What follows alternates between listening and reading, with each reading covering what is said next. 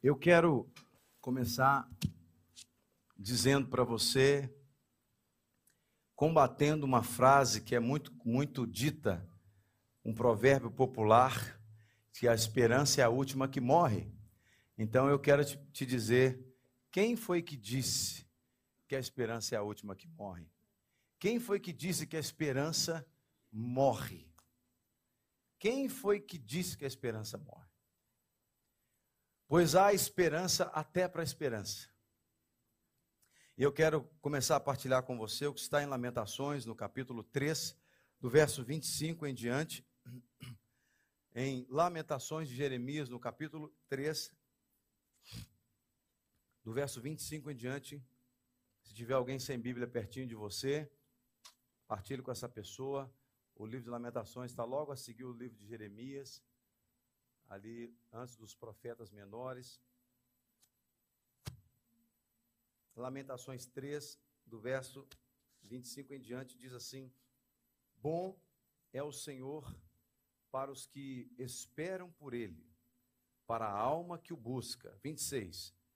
Bom é ter esperança e aguardar em silêncio a salvação do Senhor. Bom é para o homem suportar o jugo na sua mocidade. Assente-se solitário e fique em silêncio, porquanto Deus o pôs sobre ele. Põe a sua boca no pó e talvez ainda haja esperança. Quem disse que a esperança morre? A esperança não morre. A esperança não morre. O texto diz que Deus, ele é bom para aqueles que o esperam e buscam nele. Bom é ter esperança e aguardar em silêncio a salvação do Senhor. A esperança só morre naqueles que não esperam em Deus. A esperança, esse ditado de que a esperança é a última que morre, provavelmente foi dito por alguém que ainda não conhecia a verdade de Deus, não conhecia os ensinamentos de Deus, não conhecia nem o próprio Deus. Porque quando nós entendemos quem Deus é, que Ele é o Deus soberano, que Ele é o Deus que tem o controle de tudo nas mãos dele, de tudo, irmãos. Irmãos, nós estamos vivendo uma época tão caótica. Hoje pela manhã eu preguei e te aconselho a assistir o culto, está lá no nosso canal no YouTube, no Facebook, Lagoinha Porto. Eu preguei sobre seja um profeta no caos. Seja um profeta no caos. Nós estamos vivendo uma época de um caos gigante. Gigante. No mundo, é no mundo, não é aqui ou acolá, pontualmente falando, não. É no mundo. Há um caos no mundo. Se você não percebeu isso ainda, se você acha que está tudo normal, você deve ter adormecido e acordado assim, em algum lugar que, que não é onde nós estamos. Porque as coisas estão muito estranhas. Muito estranhas. Está tudo muito confuso. Falta produto no supermercado. As pessoas não conseguem achar casa para arrendar com facilidade. Está tudo muito caro, inflação a subir. Tem uma guerra acontecendo logo ali. A gente olha, para quem é brasileiro, olha, olha para o Brasil e vê a situação que está o Brasil, o nosso país, depois de uma eleição, muita situação difícil, de confusão. Você olha para qualquer nação do mundo, você vai identificar uma instabilidade. Veio essa pandemia, depois da pandemia a gente nunca mais foi o mesmo. Parece que as pessoas elas entregaram ou seja, muita coisa acontecendo, o ser humano sendo bombardeado com uma série de situações para desestabilizar o ser humano. Eu, eu converso com pessoas sobre saúde mental. O número de pessoas com problemas de, de, na saúde mental aumentou muito. Muito. Problemas de depressão, ansiedade. Estava ouvindo um psicólogo falando outro dia que essa geração, a geração dos nossos filhos, é, é, a geração do pensamento acelerado. Um psicólogo, um psiquiatra falar.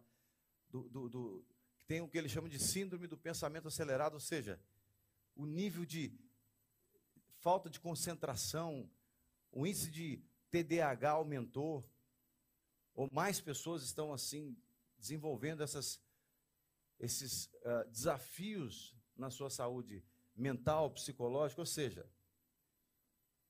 você olha para lá e para cá e você vê grandes desafios no dia a dia. E, lamentavelmente, esses desafios vão aumentar, porque no mundo, nada vai melhorar no mundo. Nada vai. E não sou eu que estou dizendo, eu não estou querendo ser aqui um profeta do caos, não, eu só estou constatando o que Jesus disse. Jesus disse que quando você ouvir falar de guerras, de pestes, de fome, isso é apenas o início das dores. O início. O início. Ou seja, é por isso que hoje pela manhã eu falei sobre ser um profeta no caos. Porque o caos está estabelecido, mas nós temos que trazer, e, aquilo que eu quero falar hoje à noite caminha paralelamente com isso, trazer, ajudar as pessoas a terem esperança. Nós podemos ter esperança, porque a esperança não morre. A esperança é o próprio Senhor. É o próprio Deus, ele é a nossa esperança. Diz o texto aqui: bom é o Senhor para aqueles que esperam por ele. Porque os que não esperam por ele não vão ver a bondade dele. Porque tem crente que não espera por ele. Quando você olha para o povo de Israel, por exemplo, estava lá preso, clamando a Deus por libertação do Egito, e Deus veio, ele disse para Moisés: Eu ouvi o clamor do meu povo. Lá em Êxodo, capítulo 3, ele fala: Eu ouvi o, clamor do meu povo, eu vim para ajudar o meu povo. E aí Moisés chega para dar notícia. E muita gente não recebeu da forma como poderia receber, depois de anos orando, anos clamando, já estavam acostumados a não ter esperança. É possível as pessoas acostumarem com a desgraça. O ser humano ele é adaptável, ele acostuma com tudo, ele acostuma com a dor. O ser humano acostuma com a dor. Quando você vai chegando a uma certa idade assim, vai começando. Você tem a idade, né? O pessoal fala que você tem a idade do, do, do, do gavião, você tem a idade da águia, depois tem a idade do condor. Né? Condor aqui, condor ali, condor acolá. As pessoas se acostumam. Eu tenho gente na minha família que, que fala assim, gente, eu estou ouvindo um barulho aqui no meu, no meu ouvido já há algum tempo e tal, não sei o quê. Vai no médico. Vou, mas não resolve. Quanto tempo você está ouvindo? Eu penso, vai falar aí, um mês, né? Não, já tem 10 anos que eu estou com esse barulho na cabeça. Um zumbido, sabe assim? 10 anos com um zumbido. Gente, vocês não ficam com 10 anos com um zumbido no ouvido de jeito nenhum. Não é possível que você vai ficar com 10. Você o ser humano acostuma com, com sofrimento, acostuma com a desgraça, acostuma com, com aquilo que, que é ruim. Ele acostuma, inclusive, com a falta de esperança. Quantas pessoas dizem, ah, já não espero Jesus mais não, não volta mais não. Ele não volta mais não. Já deve, ou se voltou, eu não vi. Né? Jesus deve ter voltado, eu não vi. Né? Ou seja, as pessoas acostumam, mas o texto diz que Deus é bom para aqueles que esperam nele. E diz que é bom ter esperança. Então, Salomão, ele está dizendo aqui para nós, desculpe, Jeremias está dizendo aqui para nós, é, e, e, esse texto é um texto de lamentações, né? É, Jeremias era considerado o profeta chorão, porque ele, ele, ele chora o livro inteiro, né? Mas ele, ele reconhece que é bom ter esperança, e o único lugar que você consegue alimentar a sua esperança, a única fonte que pode alimentar a sua esperança é Deus. Não é a televisão, não é o banco, não é o Estado, não é a, a pessoa que, que convive com você. A esperança, ela só não morre se nós colocamos a esperança em Deus. Porque Deus não morre, Deus é eterno. Deus não é como uma economia de um país que ora está bom, ora está no alto, ora está em baixa. Deus não é como um, um, um ser humano que até certa idade tem vigor, tem força, depois de certa idade perde o vigor, perde a força e morre. Deus, ele é eterno, ele é soberano e ele é rocha firme. E a esperança, quando você coloca a sua esperança nele, ele ele vai sustentar a sua esperança. Por isso que ele diz: no versículo 29, põe a sua boca no pó, talvez ainda haja esperança. Colocar a boca no pó é uma atitude de humildade. Uma pessoa que quer ter a sua esperança saudável, a sua esperança viva, primeiro ela tem que reconhecer que é Deus que pode sustentar a sua esperança. E ela tem que ser humilde o suficiente para reconhecer isso. Porque tem muitos de nós esperam as suas respostas nos seus próprios recursos, na sua força, no seu talento. Começa, como falamos no Brasil, mexer os pauzinhos, né? Ou seja, começa a dar o seu jeitinho, dá um jeitinho. Cá em Portugal, dá um jeitinho. Dá um jeitinho, dá um jeitinho, pá. Né? Muitos de nós queremos dar um jeitinho, porque temos esperança no nosso jeitinho. Mas o texto fala de colocar a boca no pó, sermos humildes. A esperança não morre para quem é humilde coloca a sua esperança em Deus, não no seu recurso, não na sua força, não no seu talento, não em pessoas falíveis. Tem muito irmão que vem conversar comigo e já chega para mim e diz assim: Pastor, o senhor é minha última esperança. Eu falei: Você está lascado, irmão. Se eu sou sua última esperança, você está perdido, não faz isso com você não. Se eu sou sua última esperança, despede do mundo, porque você vai morrer. Onde é que você vai colocar a sua esperança como última esperança um homem? Comedor de feijão igual a você? Em Provérbios, nós vamos ver que a esperança ela é para hoje. A esperança é para agora. A esperança não é um negócio que você é, vai usá-la amanhã. Ou a esperança é algo que ficou para trás. A esperança é para hoje, é para o nosso momento. Em Provérbios 13, 12, diz assim: A esperança adiada desfalece o coração, mas o desejo atendido é árvore da vida. A esperança é para hoje, para agora. Nós estamos vivendo situações de dificuldade. Então, é naquele momento que você está vivendo.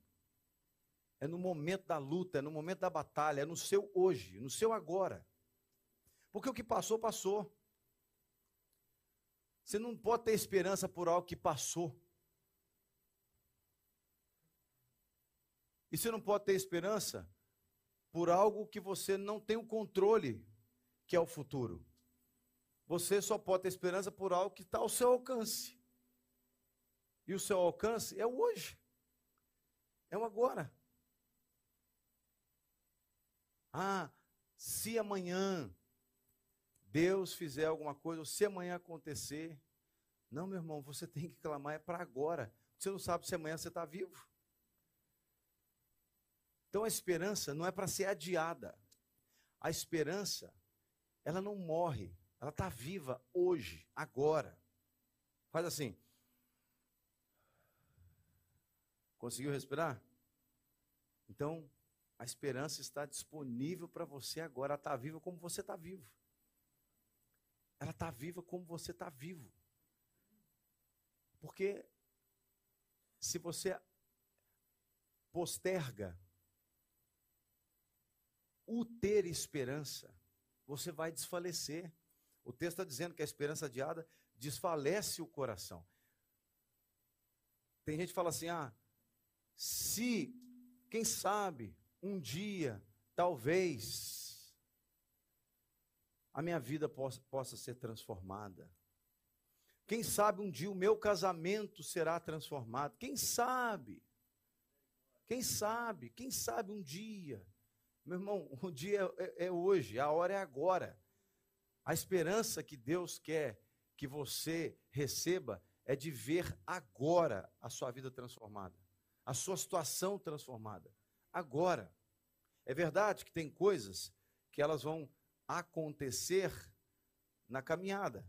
Quando você olha para Jesus, quando aqueles dez leprosos chegaram para ele e pediram para que ele os curasse, ele falou: vão lá e se mostrem para o sacerdote.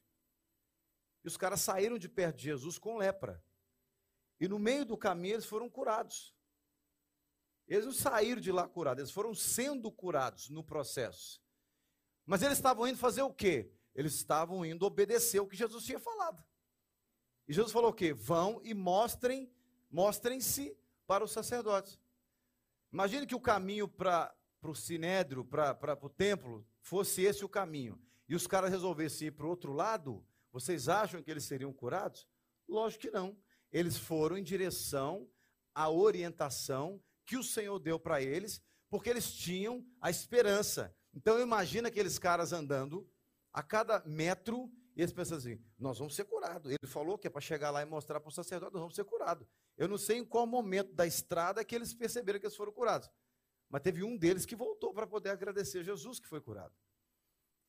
Mas em cada passo que eles davam, eles tinham uma esperança viva dentro deles. Eu vou ser curado.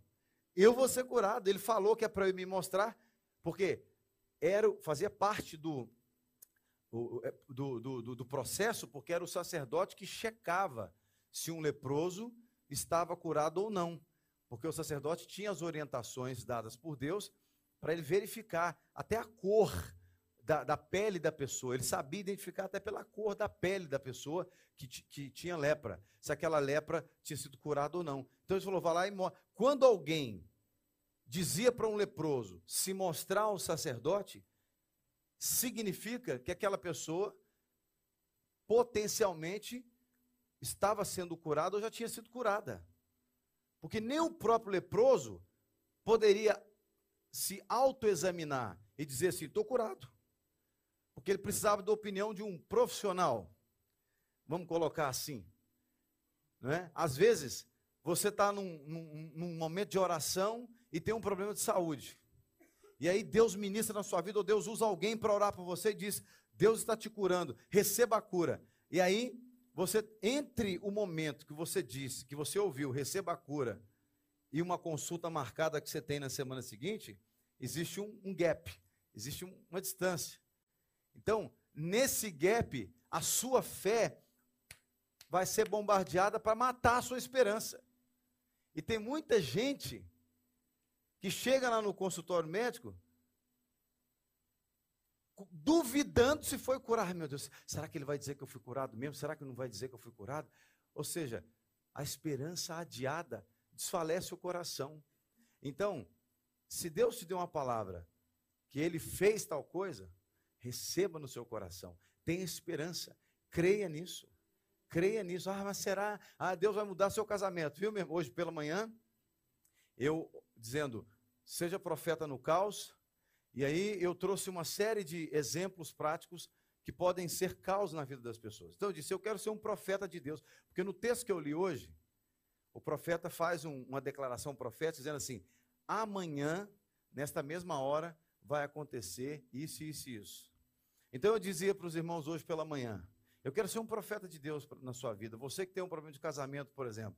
Eu dizia: amanhã, nesta mesma hora, o Senhor vai responder assim, assim, assim no seu casamento. Agora, se os irmãos receberam ou não, já não é um problema meu. Eu apenas estava sendo um profeta. O texto está dizendo que é bom colocar a esperança em Deus. Você veio para um culto para ter a sua fé motivada pela palavra de Deus. Isso aqui não é um, uma palestra de coaching. Que eu vou mandar todo mundo ficar em pé e falar: todo mundo diga comigo, eu sou vencedor. Três vezes, eu sou vencedor mais alto, eu sou vencedor. Isso não é palestra de coaching. Nós estamos aqui ouvindo a palavra de Deus que continua viva e eficaz, mais cortante do que uma espada de dois gumes, que penetra ao ponto de dividir alma e espírito, juntas e medulas, e está apta para discernir pensamentos e intenções do coração. Nós estamos aqui diante do eterno.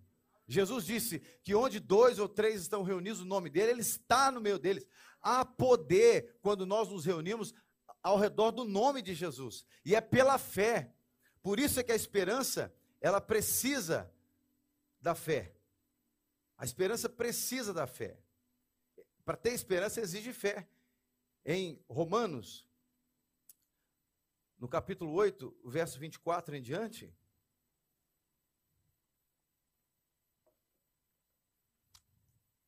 nós encontramos assim. Romanos 8, 24 em diante. 8, 24 diz: Porque em esperança fomos salvos. Ora, a esperança que se vê não é esperança. Porque o que alguém vê, como o espera? Mas se esperamos o que não vemos, com paciência o esperamos. E da mesma maneira também o Espírito, nesse caso o Espírito Santo, ajuda as nossas fraquezas, porque não sabemos o que havemos de pedir como convém, mas o Espírito intercede por nós com gemidos inexprimíveis. E aquele que examina os corações, sabe qual é a intenção do Espírito. E é Ele que, segundo Deus, intercede pelos santos. E sabemos que todas as coisas contribuem juntamente para o bem daqueles que amam a Deus, daqueles que são chamados segundo o seu propósito. Ou seja, para que a sua esperança se mantenha saudável e não morra, essa esperança colocada em Deus, você precisa crer. Você precisa crer. Não crer em mim, mas crer na palavra. Você precisa crer naquilo que o Senhor diz. Ele, ele disse. Está escrito. E a Bíblia vai dizer que todas as coisas que foram escritas é para o nosso crescimento, para a nossa edificação que elas foram escritas.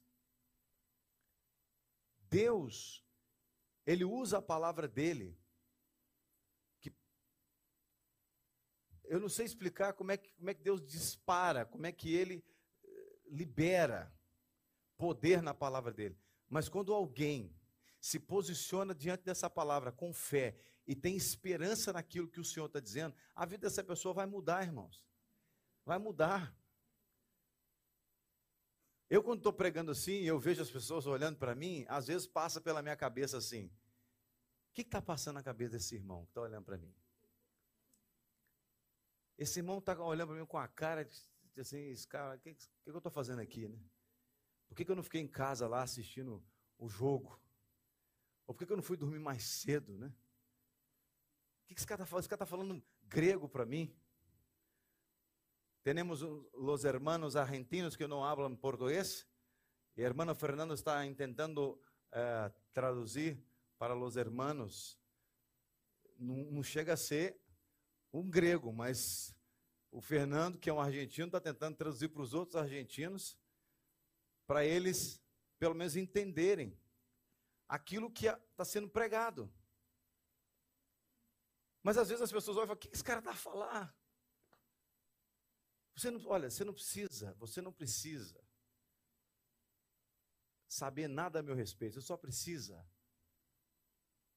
acreditar naquilo que a palavra de Deus diz, porque a palavra não é minha, a palavra não é de homens, é a palavra do próprio Deus. Quem pegou a caneta e escreveu foram homens, mas o autor é um só, o Espírito Santo de Deus. A Bíblia foi escrita por aproximadamente 40 homens num período de aproximadamente 1500 anos, em momentos diferentes da história. Então foram aproximadamente 40 escritores, mas o autor é um só. É o próprio Deus. Toda a escritura é divinamente inspirada por Deus para nos preparar, para nos tratar, para nos corrigir, para nos ensinar, para que nós sejamos pessoas aprovadas por Ele, Pessoas que sabem manejar bem a palavra de Deus. Você sabe o que é alguém que maneja bem a palavra? A gente pensa assim, não, fulano maneja bem a palavra. O cara sabe. Você fala com ele assim, abra o livro lá no livro de Naum. O cara, pum, abre o livro de Naum na hora. Abre Sofonias, o cara acha Sofonias. Tem você fala com ele assim, abra o livro Em Zacarias, o cara fala, mas tem Zacarias na Bíblia? Eu pensava que era só dos trapalhões, né? Ou seja, tem gente que você você olha e fala, o cara sabe tudo da Bíblia, cita todos os, os versículos de cor. Nós temos um irmão na igreja lá no Brasil, que ele é conhecido como Homem Bíblia. Ele, ele, ele tem o Novo Testamento todo decorado na cabeça, ele tem vários livros do Velho Testamento decorados, ele tem o livro dos Salmos todos. Você fala assim, fulano, o que que diz lá no livro de Esther, no capítulo 3, o versículo 2, por exemplo? O cara vai citar para você o que está lá, sem abrir a Bíblia. Ou então você diz assim, onde é que está o texto que diz tal, tal, tal, tal, tal. Você cita para ele um texto da Bíblia, ele vai te, te, te dar o, o endereço do texto, a morada do texto. O manejar bem a palavra não é você saber de cor, para saber onde está, é você saber aplicar o que Deus está falando. É você saber aplicar. Imagine que eu, eu, eu, você, eu dissesse para você assim: olha, eu quero jantar com você. Quero jantar com você. Então eu vou levar. Então eu não sei se você cozinha bem, se não cozinha, nada. Eu falei, eu vou levar as coisas para a gente fazer a comida. Eu chego lá na sua casa e levo tudo para fazer a comida. Eu levo a carne, eu levo o arroz, o feijão, eu levo tudo. E está lá, está tudo lá para a gente comer. E aí você diz para mim assim, Jean, eu não sei cozinhar. Eu não faço ideia como é que prepara isso aqui. Então, manejar bem a palavra é ser um excelente cozinheiro. É você saber o que fazer com cada ingrediente. Manejar bem a palavra é você saber exatamente como é que você vai aplicar aquilo que Deus está dizendo. E se Ele está dizendo que você pode ter esperança, que você pode é, crer e, e crer não naquilo que você está vendo, porque como é que você vai ter esperança? Diz o texto de Romanos que lemos aqui. Se você esperança naquilo que se vê, não é esperança. Porque a esperança é quando você espera naquilo que não se vê. Então, você não vê Deus. Você precisa de uma solução. Você precisa de um milagre. Aí você, sei lá que milagre você precisa. Talvez você precise pagar uma fatura. E olha para sua conta, olha para o seu bolso, não tem dinheiro. E aí você clama a Deus: Senhor, eu preciso pagar essa fatura aqui. Como é que eu vou fazer? E você não liga para lá, não liga para colar, não vai em lugar nenhum. Você está lá, Senhor, eu vou esperar a resposta do Senhor. O dinheiro chega. Isso é esperança. Agora, você diz, Senhor, eu preciso pagar uma conta, mas eu não tenho. Bom, vou ligar para o João, para o Manel, para o Joaquim. Você liga para o bairro inteiro, para a freguesia toda. Você não está esperando. Porque você está enxergando a solução. Porque você foi atrás da solução que você enxergava. Agora, a esperança que não morre, é essa esperança que você coloca em Deus e fala: Senhor, a minha situação é essa. Eu preciso que o Senhor faça alguma coisa, porque eu nem quero, eu nem quero sair atrás de mais ninguém. Eu tenho essa situação. Ao invés de você sair por aí contando tudo para toda gente, você coloca diante de Deus. Em Romanos 15, 13 diz: Ora, o Deus de esperança vos encha de todo gozo, paz, em crença, ou seja, em fé, para que abundeis em esperança, pela virtude do Espírito Santo. Olha que interessante. Ele está dizendo, Paulo está fazendo uma oração aqui para que Deus encha o Deus de esperança, ou seja, esse Deus que é a fonte de esperança, encha vocês de gozo e paz em crença, em fé. Ele está orando para Deus encher os romanos, os crentes ali em Roma, de paz no coração. Sabe por quê? Quando você perde a esperança, você, você fica atribulado. Para enchê-los de paz, para que enchê-los de paz e de gozo, para que a fé deles esteja em paz e no gozo, no prazer de viver para que eles sejam abundantes em esperança. Então é pela fé que nós abundamos em esperança. A fé de que Deus vai fazer, vai derramar o poder dele, ele diz, pela virtude do Espírito Santo, pelo poder do Espírito Santo. Então existem coisas, irmãos, que a gente, se a gente não tiver esperança, a gente não alcança. Então, esperança naquilo que você vê não resolve, é fé. A esperança exige fé. E nós aprendemos que Jesus é a expressão humana de Deus para que nós creme, cremos, venhamos a crer de que Ele é que vai responder a nossa esperança. Jesus, ele é a manifestação em carne. Ele é a esperança ambulante. Ele, por ser o Messias, o Salvador, ele é aquele que é a esperança ambulante. Jesus andava pela rua, ele era a própria esperança. Quando mandaram chamar Jesus, porque Lázaro estava doente, aquelas mulheres, as irmãs de Lázaro, chamaram, porque elas falaram: se Jesus estiver aqui, tudo vai estar sob controle. E o Lázaro morreu antes de Jesus chegar. E a mulher perdeu a esperança. Eu sei que se, na ressurreição ele vai, ele vai ressuscitar. Jesus falou: Filho, eu sou a ressurreição. Aquele que crê em mim, ainda que esteja morto, viverá. Ainda que esteja morto. Jesus está dizendo para você, filha, você está achando que acabou a história do seu irmão? Você está falando com a própria esperança. A esperança não morre. Seu irmão é que morreu, a esperança não. A esperança não morre. E ele opera um milagre e Lázaro ressuscita.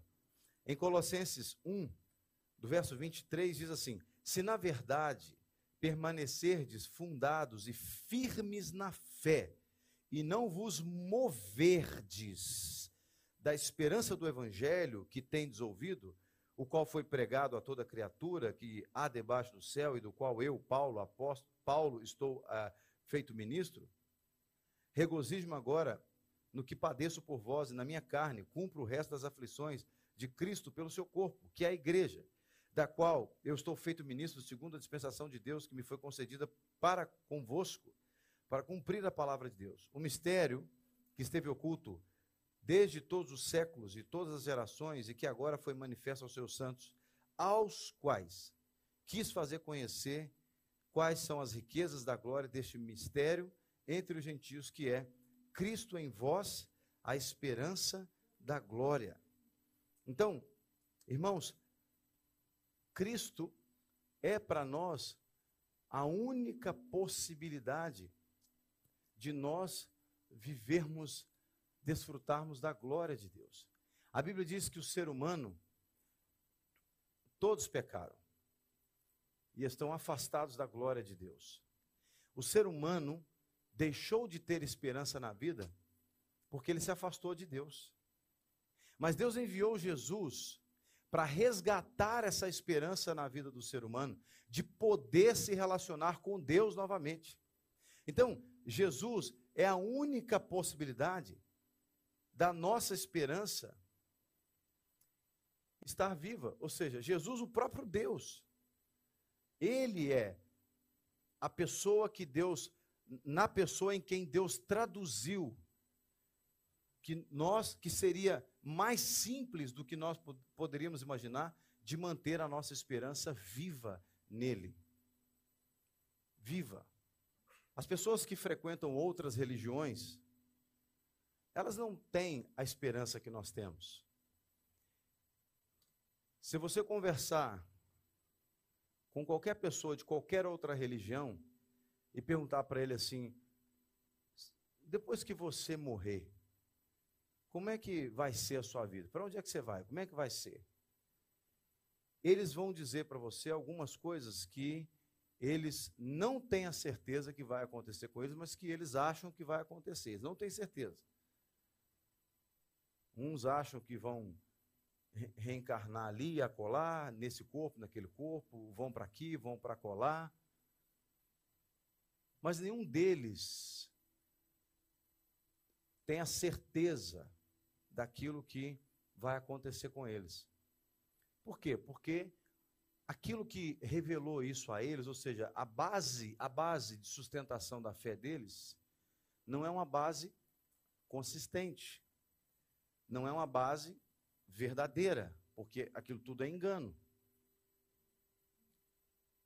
Mas quando nós olhamos para Cristo, nós que vivíamos no pecado, afastados da glória de Deus, sem esperança de poder um dia ter a nossa vida transformada e novamente nos relacionarmos com Deus, quando nós olhamos para o Senhor Jesus, Ele é a esperança da glória em nós, porque quando a gente olha para Ele e a gente entende a obra que foi feita por Ele, Ele se entregou na cruz do Calvário, morreu, ficou três dias sepultado e ressuscitou ao terceiro dia e está vivo, assentado à direita de Deus a interceder por nós, ele é a base sólida da nossa esperança que nunca morre.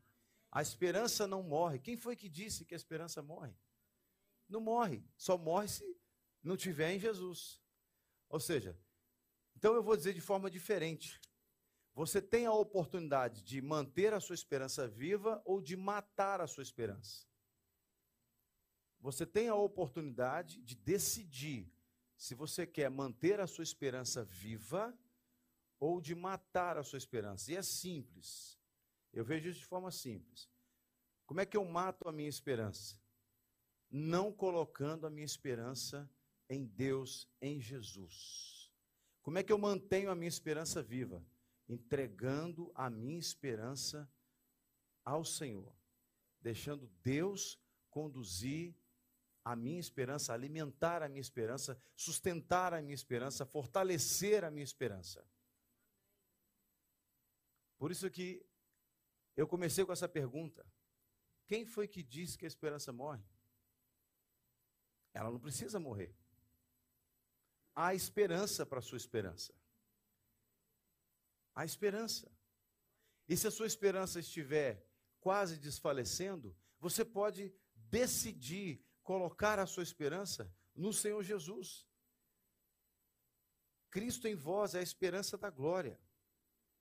E quando você coloca a sua esperança nele, a sua esperança passa a, a liberar alegria sobre a sua vida. Alegrai-vos. Romanos 12, 12. Alegrai-vos na esperança, sede pacientes na tribulação, perseverai na oração.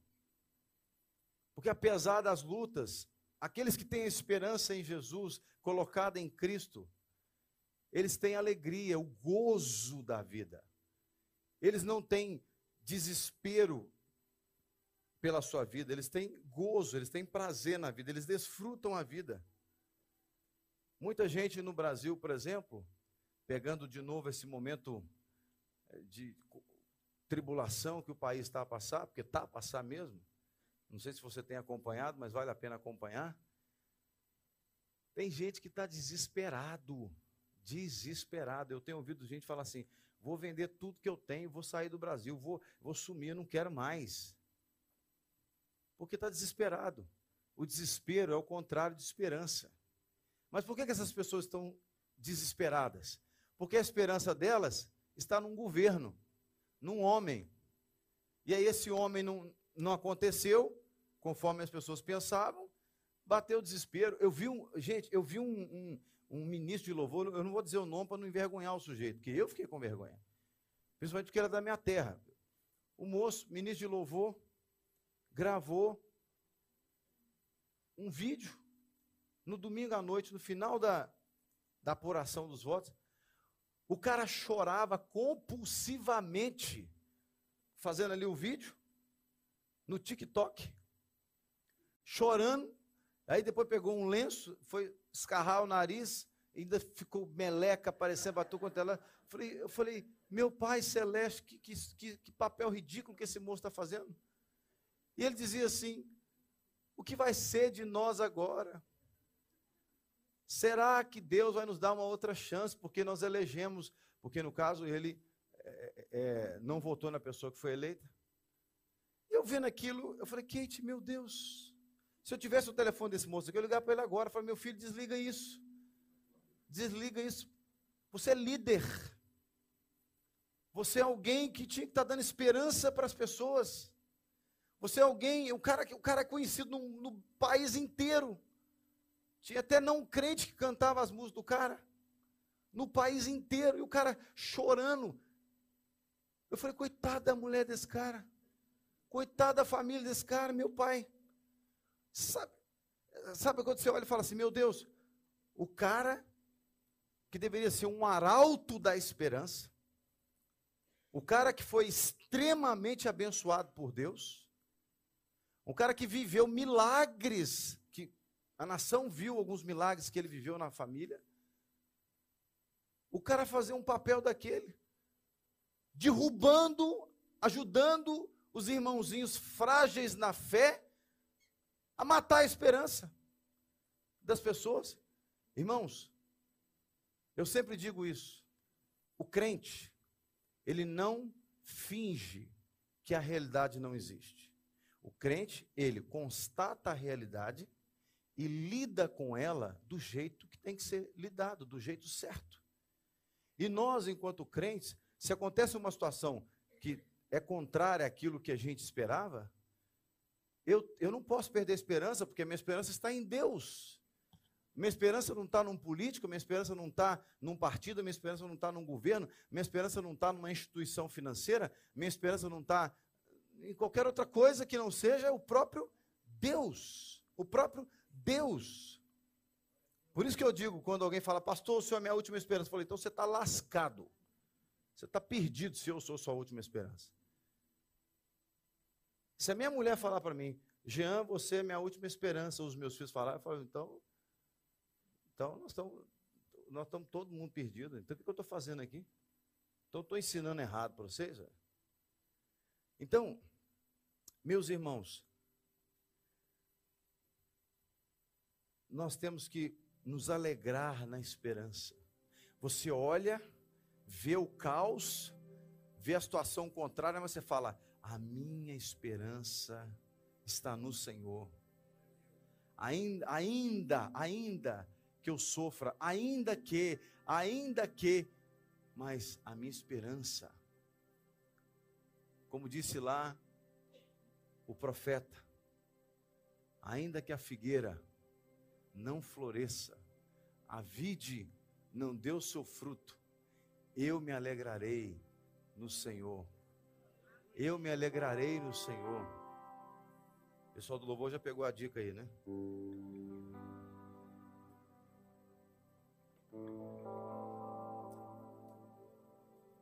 Provérbios 10, 28. Você pode ficar de pé, por favor?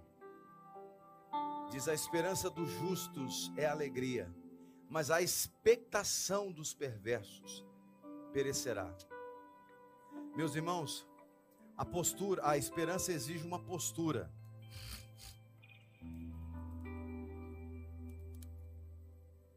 A esperança exige uma postura.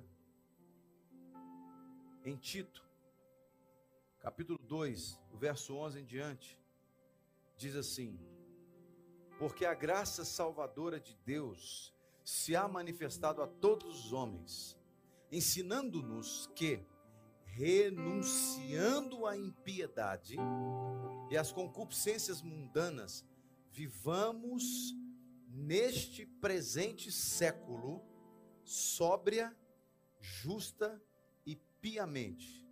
Verso 13: aguardando a bem-aventurada esperança e o aparecimento da glória do grande Deus e do nosso Senhor Jesus Cristo, o qual se deu a si mesmo por nós, para nos remir de toda iniquidade e purificar para si um povo especial, zeloso de boas obras.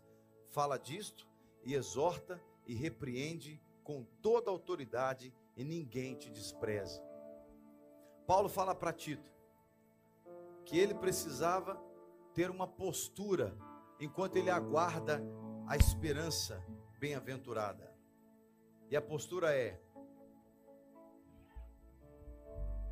renuncie à impiedade e às concupiscências mundanas e viva nesse presente século de forma sóbria, justa e piamente, é o que ele diz no verso 12. E ele diz no verso 15: fala disto, exorta, exortar e encorajar. Ele fala: encoraja as pessoas com essa verdade, repreende com toda autoridade. Por isso que eu disse que o moço lá no vídeo, acho que ele não leu esse texto, porque ele estava desesperado. E ele, se eu ficasse vendo mais dois minutos o vídeo dele, eu acho que ele, ele ia me deixar desesperado também. Porque eu falei, não é possível? Esse moço é crente há mais tempo do que eu. Que Deus é esse que esse moço. Que, não é possível? Nós servimos a um Deus que é soberano, irmãos. Nós servimos a um Deus que não perdeu o controle de nada, nada, nada, nada. Vou citar o exemplo de Lázaro de novo. Quando Jesus recebeu a notícia que Lázaro estava doente, Jesus, ele demorou de propósito só para o Lázaro morrer. Ele demorou de propósito, olha só. Os caras que não entendem o mistério vão dizer: que sacanagem que Jesus fez, hein? Não, não foi sacanagem, não. Não foi covardia, não. Porque Jesus sabia em quem ele cria, ele sabia a quem ele servia, ele sabia o que Deus poderia fazer, e ele demorou de propósito. Porque uma coisa é Lázaro ser curado de uma doença qualquer que eu não sei qual foi. Outra coisa era Lázaro ser ressuscitado depois de morrer. E quatro dias depois, Jesus atraiu muito mais pessoas para Deus, porque Lázaro morreu e foi ressuscitado, do que se tivesse curado o problema de saúde do Lázaro. Ele demorou de propósito porque ele sabia, ele tinha esperança. O Jesus que andou na terra era um ser humano como eu e você, tentado também como eu e você, embora ele nunca pecou, ele nunca pecou. Mas ele era guiado pelo Espírito Santo de Deus, o mesmo Espírito que ele rogou ao Pai para nos guiar. Então, se você está, a sua esperança está morrendo, tá e morrendo às vezes de inanição, se você está deixando a sua esperança ficar desnutrida, porque você está assistindo notícia demais, você está acreditando muito mais nas notícias da televisão, você está acreditando muito mais no cenário que os seus olhos estão a ver, você está matando a sua esperança. A esperança não precisa morrer. Você não precisa matar a sua esperança. Apenas calce, coloque a sustentação correta à sua esperança. Hebreus 10, 23 diz: retenhamos firmes a confissão da nossa esperança, porque fiel é o que prometeu. Retenhamos firmes a confissão da nossa esperança. Salmo 62, verso 5 diz: Ó oh, minha alma, espera somente em Deus, porque dele vem a minha esperança. 1 Coríntios capítulo 13, versículo 3, vai dizer que a esperança nunca morre. Agora, pois, permanecem a fé, a esperança e o amor. Estes três, mas o maior destes é o amor. Agora, pois, permanecem.